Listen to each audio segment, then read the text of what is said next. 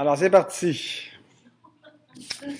Donc, si vous cherchez l'expression l'alliance de grâce dans vos Bibles, vous ne la trouverez pas. Par contre, si vous cherchez l'alliance de grâce dans vos Bibles, vous allez la trouver du début à la fin de la Bible.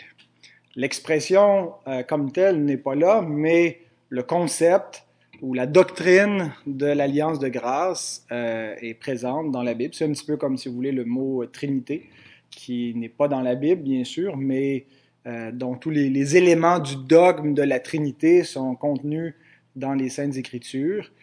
Euh, donc, c'est un peu la même chose. C'est pas une alliance où Dieu a établi à un moment donné, a dit, je fais l'alliance de grâce, mais on voit qu'il une alliance, euh, l'alliance du salut, si on veut donner un autre nom pour nous expliquer qu'est-ce que le mot grâce veut dire. C'est la grâce, c'est le salut qui est communiqué, et il y a un seul salut euh, dans toutes les Écritures, et donc on, retrouve l'alliance de grâce. Donc, qu'est-ce que euh, l'alliance de grâce? Ça va être la question à laquelle nous allons répondre dans l'enseignement de ce soir. ensuite, si le Seigneur le permet, j'aimerais expliquer comment les pédobaptistes euh, voyaient l'alliance de grâce. Donc, c'était ceux qui étaient les, presbytériens, et, et c'est encore comme ça qu'ils la voient aujourd'hui pour la plupart. Euh, c'est pas juste au 17e siècle, mais c'était euh, c'est une réalité, c'est une compréhension qui persiste encore aujourd'hui, qui définit euh, les, les, presbytériens euh, dans leur, leur, leur, façon de voir euh, l'alliance de grâce et ça a beaucoup d'implications, comme vous verrez éventuellement. Euh, en fait, c'est ce qui c'est ce qui fait de nous un groupe distinct parce qu'on a beaucoup beaucoup beaucoup en commun avec les presbytériens. Euh, mais c'est sur la base de cette doctrine-là que se scindent les deux compréhensions différentes euh, qui amènent avec deux ecclésiologies différentes, deux doctrines de l'Église différentes entre les baptistes et les presbytériens. Et donc, à, à la fin, on va voir comment les baptistes, au 17e siècle, ont compris la doctrine de l'alliance de grâce, comment ils l'ont exprimé dans la confession de foi euh, de manière distincte de ce qu'on retrouve dans la confession de Westminster et dans la confession de Savoie. Euh, et donc, c'est ce, ce qu'on va voir très bientôt. Alors, le deuxième euh, paragraphe, il y a trois paragraphes au chapitre 7 sur l'alliance de Dieu. Le deuxième paragraphe nous dit ceci. Bien plus, puisque l'homme s'est placé sous la malédiction de la loi par sa chute, il a plu au Seigneur de faire une alliance de grâce, dans laquelle il offre gratuitement aux pécheurs la vie et le salut par Jésus-Christ, requérant d'eux la foi en lui pour être sauvés. Il y promet en outre de donner son Esprit Saint à tous ceux qui sont destinés à la vie éternelle pour les rendre désireux et capables de croire. Comment Adam et Ève furent-ils sauvés? Furent-ils sauvés? Euh, certains considéraient que euh, le concept de salut et de vie éternelle était absent de l'Ancien Testament, faisait pas partie de la révélation vétérotestamentaire, la révélation de l'Ancien Testament, euh, et que ça c'est une, une idée, euh, c'est une réalité peut-être qui commence avec la Nouvelle Alliance, le Nouveau Testament, où là on passe vraiment de, de réalité terrestre à, à, quelque chose de, de, céleste, de spirituel, quelque chose, on passe du physique au spirituel dans le Nouveau Testament. Et ceux qui, pensaient ainsi à l'époque du 17e siècle, c'est ceux qu'on appelait les, euh, les Sociniens. Euh, Socinus, qui est un Italien qui avait développé une, théologie qui était antitrinitaire. Et euh, donc, entre autres, ce qu'on retrouve dans le, le, le, catéchisme de Racco, qui était leur catéchisme aux Sociniens, euh, ça dit ceci, on ne trouve nulle part dans la loi de Moïse de promesse de la vie éternelle ou du don du Saint-Esprit promis à ceux qui obéissent aux préceptes de la loi, car il est évident qu'ils sont promis dans la loi que Christ a donnée. Alors quand il dit qu'on retrouve pas ça dans la loi de Moïse, il veut pas simplement dire que la loi de Moïse offre pas la vie éternelle, mais que c'était même pas une préoccupation des croyants de l'Ancienne Alliance, la notion d'être sauvé ou d'avoir la vie éternelle, que ça n'existait pas. Euh, on retrouve aussi dans la correspondance de Socinus euh, un, un, extrait qui dit Je suis en désaccord avec vous sur ce point, car vous semblez admettre que les hommes pieux de l'Ancien Testament regardaient à Christ au travers des cérémonies des sacrifices qui le représentaient et qu'ils étaient sauvés dans l'espérance de sa venue, une idée à laquelle il m'est impossible d'adhérer. Donc, les, Sociniens ne croyaient pas euh, que Christ était présent de quelque façon que ce soit dans l'Ancien Testament, euh, qu'il était présent par la prédication, euh, présent par, des, par une préfiguration, euh, par des promesses qui annonçaient le Christ, de sorte que ceux qui ont vécu avant Christ aient pu croire en lui. Euh, pour Socinius et ses disciples, euh, Christ était totalement absent avant le, le, Nouveau Testament. Et toute la notion donc de salut et de vie éternelle faisait pas partie non plus de l'Ancien Testament. Et donc pourquoi est-ce que je cite les, les, les, les, les Sociniens? C'est parce que les baptistes ont été accusés euh, d'être des, des, des, Sociniens par certains de leurs adversaires, en particulier les, les, les pédobaptistes, ceux qui baptisaient les, les enfants. Euh, parce que euh, il, il, comme, les Sociniens, euh, il euh, voyait une certaine discontinuité, une séparation entre l'ancienne et la nouvelle alliance. Ce que, euh, voyaient les, les, eux, mettaient l'emphase exclusivement sur la discontinuité. Euh, pour eux, il n'y avait pas une continuité, une, une unité de plan entre l'Ancien et le Nouveau Testament. C'est pas la même histoire. Pour eux, c'est deux testaments complètement séparés, deux histoires qui ont rien à voir l'une avec l'autre. Euh, et donc, ils séparaient les choses et ils ne, ils ne voyaient pas, en lisant la Bible, euh, une, une, une, alliance de grâce qui commencerait dans la Genèse et qui continuerait partout dans tous les livres de la Bible jusqu'à l'Apocalypse. Et donc, les baptistes voyaient, eux, cette alliance de grâce comme les presbytériens, comme tous les réformés de leur époque, ils voyaient cette alliance de grâce de la Genèse jusqu'à l'Apocalypse, mais en même temps, ils euh, voyaient aussi une certaine discontinu discontinuité entre les deux testaments, entre l'Ancienne Alliance et la Nouvelle Alliance, et euh, cette discontinuité, les, les, presbytériens ne la voyaient pas tellement, et donc, c'est pour ça qu'il accusait euh, les, les, baptistes d'être des, des sociniens, ce qui était une, accusation qui n'était pas fondée. Et on verra pourquoi quand on va comprendre un peu mieux euh, la compréhension baptiste de l'Alliance de grâce, comment elle était distincte de la compréhension presbytérienne. Donc, on, vous vous souvenez quand on a parlé euh, la semaine dernière de l'Alliance des œuvres, on a dit que le but de cette alliance, l'alliance des œuvres que Dieu a établie au commencement avec Adam et ses descendants, était d'atteindre la vie par l'obéissance. Euh, L'arbre de la, de, de la, vie était là comme une récompense euh, pour l'homme dans le cas où il passait le test de garder la parole de l'Éternel, de garder le commandement. Et donc par son obéissance, de, sceller sa condition et d'avoir droit par une condescendance de Dieu euh, à une récompense qui est la vie éternelle, non pas parce que ses œuvres en elles-mêmes étaient méritoires, mais parce que Dieu condescendait à, à récompenser les œuvres de l'homme. Et donc, une fois que cette alliance a été brisée, parce que l'homme n'a pas atteint le but, mais il a plutôt désobéi, il a transgressé le commandement qui lui avait été donné, et, euh, et donc l'alliance, elle est brisée. Mais ça n'a pas été la fin de l'histoire à partir de ce moment-là. Euh, ça aurait pu être la fin de l'histoire, ça aurait pu, euh, euh, il aurait pu n'avoir aucune descendance euh, et, qu'Adam meure tel que Dieu l'avait annoncé qu'il lui arriverait.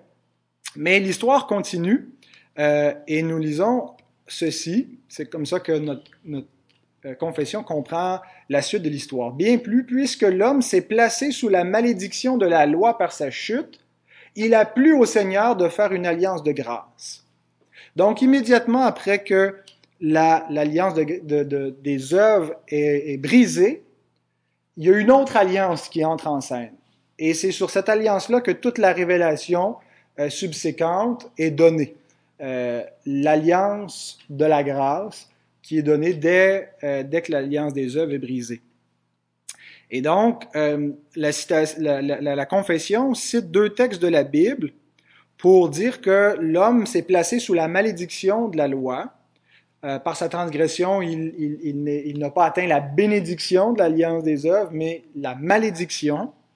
Et, et la, confession prouve, euh, et, donc maintenant il peut plus atteindre la vie par son obéissance. La seule chose qui lui reste, c'est la mort.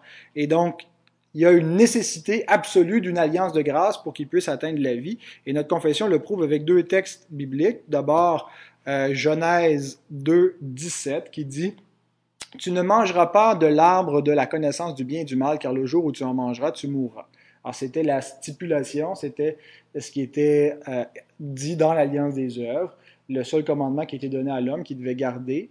Implicitement, euh, toute, toute, la loi avait été donnée à Adam, mais un seul commandement spécifique euh, était, était, euh, était précisé pour garder cette alliance-là. Et il ne l'a pas gardé.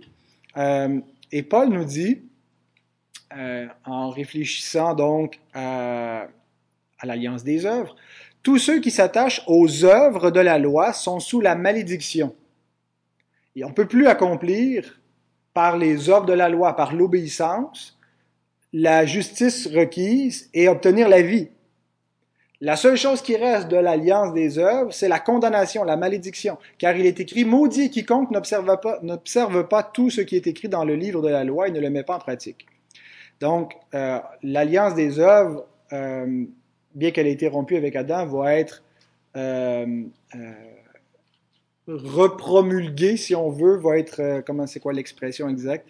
C'est pas la, il y, a une expression que les, les, théologiens emploient, c'est la, la republication de l'alliance des œuvres dans l'alliance de la loi que, que Dieu fait avec Moïse. C'est comme si le, commandement euh, fais cela et tu vivras, euh, et désobéis et meurs, et, et, et euh, réactivé dans la loi de Moïse mais euh, c'est pas une deuxième euh, alliance des œuvres, c'est la même alliance des œuvres qui est donnée au commencement à Adam et, donc qui est simplement, euh, si on veut, réactivée euh, dans la loi de Moïse. Et Paul donc nous dit que c'est impossible par la, la, les œuvres de la loi ou l'alliance de la loi ou l'alliance des œuvres euh, d'obtenir de, la vie parce que quiconque cherche par ce moyen-là d'obtenir la vie, en fait, est, sous la malédiction. tout ce qu'elle fait, l'alliance des œuvres, pardon, après la chute, c'est de maudire, c'est de condamner. Et il y a donc un besoin absolu pour l'homme d'obtenir, d'avoir une alliance de grâce pour obtenir la vie. Il ne peut plus, euh, il n'y a, plus aucun autre moyen euh, par lequel l'homme pourrait obtenir la vie. Et c'est pourquoi Dieu a donné l'alliance des œuvres.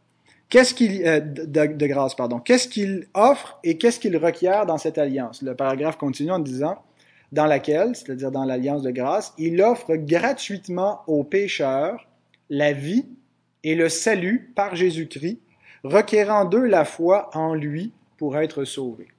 Donc, ce qui est offert gratuitement, c'est la vie et le salut par Jésus-Christ. Qu'est-ce qui est requis, qu'est-ce qui est demandé? C'est la foi. C'est une alliance de grâce. Donc, il y a une promesse qui est faite. C'est pas quelque chose que l'homme doit faire, c'est quelque chose que l'homme doit recevoir. Donc, par définition, dans une alliance de grâce, ce qui est exigé de l'homme, c'est la foi. La foi n'est pas quelque chose que l'homme contribue, c'est quelque chose d'actif. L'homme fait quelque chose quand il croit, mais c'est un acte non contributif. Il reçoit quelque chose que Dieu lui donne. Dans une alliance des œuvres, l'homme doit obéir pour obtenir la bénédiction, comme euh, l'alliance que Dieu fait avec le peuple d'Israël. C'était une, c'était pas une alliance de grâce, mais une alliance des œuvres, et que le peuple euh, recevait conditionnellement les bénédictions dans son pays, dans la terre promise, s'il obéissait. Mais dans l'alliance de grâce, tout est donné par grâce, gratuitement, et le seul moyen qui est compatible avec la grâce, c'est la foi. Euh, les héritiers le sont par la foi pour que tout soit par grâce, nous dit l'apôtre Paul. Et donc, euh, où est-ce que commence la révélation de l'alliance de grâce? Où est-ce qu'on la voit apparaître dans l'histoire de la rédemption? De, tous les réformés considère que l'offre de l'Évangile, l'offre de l'alliance de grâce, parce que c'est l'équivalent, quand on parle de l'Évangile, c'est l'alliance de grâce, l'alliance de grâce, c'est l'Évangile. Ça commence dans Genèse 3, verset 15. Et ce n'est pas une promesse directe, c'est donné indirectement par une sentence qui est prononcée contre le diable, contre le serpent euh, dans le jardin. Et Dieu dit au serpent, je mettrai inimitié entre toi et la femme, entre ta postérité et sa postérité. Celle-ci t'écrasera la tête et tu lui blesseras le talon. Donc il est question d'une postérité euh, qui doit écraser la tête du serpent. Et on a ici donc une promesse. Une promesse que le diable, avec tout ce qu'il est, va être détruit.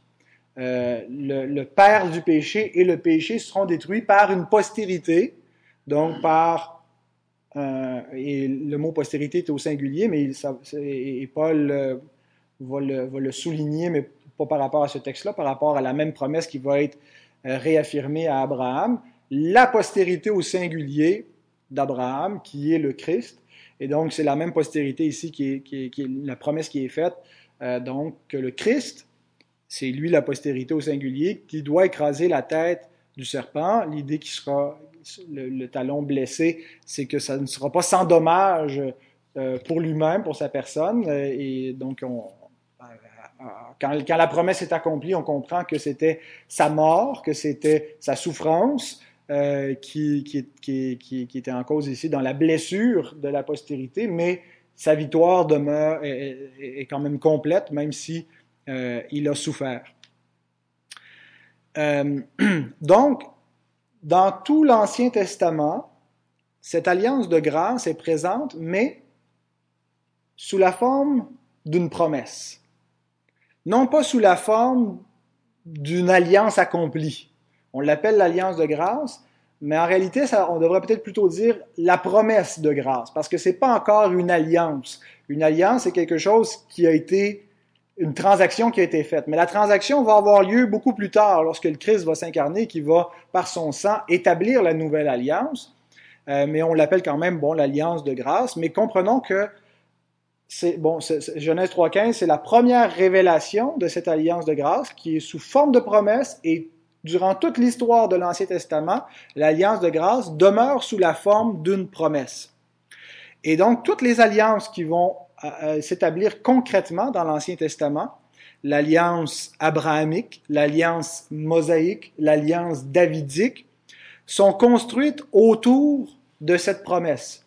Elles ne sont pas en elles-mêmes l'alliance de grâce, mais toutes ces alliances-là que Dieu fait, Abraham, Moïse, David, euh, sont, sont bâties sur cette promesse-là, et c'est ce que Paul nous dit une petite expression qu'on lit dans Éphésiens 2, verset 12. Il parle donc aux Éphésiens qui n'étaient pas par nature, par descendance naturelle, héritiers des promesses, n'étaient pas dans le peuple de l'Alliance. Il dit, vous étiez en ce temps-là, sans Christ, privés du droit de citer en Israël, étrangers aux alliances de la promesse, sans espérance et sans Dieu dans le monde. Et c'est l'expression alliance de la promesse sur laquelle je veux attirer votre attention. Il y a des alliances et il y a une promesse. Euh, la promesse remonte donc jusqu'à Genèse 3.15 et cette promesse-là va être reprécisée, va être répétée, il va y avoir plus d'informations que simplement ce qu'on a lu dans le verset précédent où on parle d'une postérité qui va écraser la tête du serpent. Euh, ce que Dieu va dire à Abraham concernant la même promesse va être il va nous donner plus d'informations, puisqu'il va dire à David. Mais toujours, c'est précisé, c'est comme si l'entonnoir se referme. On part du premier couple de l'humanité, et donc ça peut être dans n'importe quelle lignée de leur descendance que la, postérité va venir. Mais après ça, il y a une famille qui est choisie parmi tous les descendants d'Adam, la famille d'Abraham, et donc on resserre. Et dans la famille d'Abraham, on choisit la tribu de Judas, et dans la tribu de Judas, on choisit la famille de David. Et donc, euh, on voit comment la promesse euh, continue de, se préciser et il y a des informations qui vont être ajoutées au fil de l'histoire de la rédemption sur cette promesse-là. Autre fait euh, intéressant, c'est qu'il dit, vous étiez sans Christ. avant de connaître Christ, vous étiez sans Christ, mais ceux donc qui étaient les héritiers des alliances de la promesse n'étaient pas sans le Christ. ceux qui ont fait partie de ces alliances historiques dans laquelle était la promesse, étaient héritiers du Christ, ont connu le Christ par les alliances de la promesse. Et nous allons voir donc comment euh, peut-être pas avec beaucoup, de détails parce qu'on m'a demandé seulement d'enseigner trois heures et en trois heures, je ne peux pas démontrer avec euh, grande, grande euh, précision comment chaque alliance était rattachée à Christ et, nous le montrait. Mais donc, toutes ces alliances-là pointaient vers le Christ. Et, donc, ça ferait une très bonne série de prédications, à mon avis, de suivre cette promesse-là euh, partout dans l'Ancien Testament, parce que c'est la façon de lire l'Ancien Testament. Euh, L'Ancien Testament, c'est l'histoire de la rédemption qui se développe. Il y a, des événements qui, euh, qui, nous sont rapportés, qui sont peut-être pas aussi immédiatement rattachés à l'alliance de grâce, mais la grande histoire, les grandes lignes de, tout l'Ancien Testament c'est l'alliance, de grâce qui est une promesse qui se développe. Et quand on lit l'Ancien Testament, eh bien, c'est ce qu'on essaie de suivre. On essaie de suivre ce fil rouge dans tous les livres de la Bible pour voir où est-ce qu'elle est la promesse et comment est-ce qu'elle se, développe jusqu'à son accomplissement, arrivé dans le Nouveau Testament et l'établissement de la nouvelle alliance par Jésus-Christ, la postérité promise.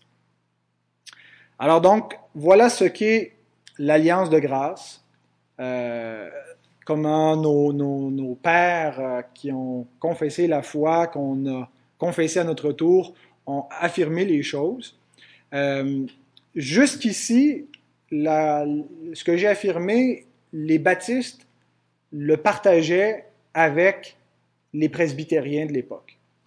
La semaine prochaine, si c'est la semaine prochaine, ce que je veux expliquer, c'est comment euh, qu'est-ce que ne croyaient pas les baptistes? Comment est-ce que les pédobaptistes, donc ceux qui baptisent non seulement les croyants, mais les enfants des croyants, donc pas sur la base de la foi, mais qui baptisent sur la base de t'es né dans une famille chrétienne, t'es dans l'alliance, on te baptise. Euh, comment est-ce qu'ils comprenaient d'une manière distincte l'alliance de grâce et qui les, mène à une autre vision de ce qu'est l'Église? Euh, et ensuite, on va terminer avec la compréhension que les baptistes, eux, avaient euh, de l'alliance de grâce, ce qui les mettait, euh, qui les amenait à, être, à constituer un groupe distinct. S'il n'y avait pas eu cette compréhension distincte de l'alliance de grâce, ils seraient des presbytériens et aujourd'hui, il n'y aurait pas de baptistes. Euh, on serait des presbytériens, on sait qu'il y aurait eu des baptistes plus tard dans l'histoire, mais si, on veut là, descendre à l'élément le plus fondamental qui fait, qui fait des baptistes un groupe distinct, eh bien, ça, repose sur euh, comment est-ce que l'alliance de grâce a été comprise.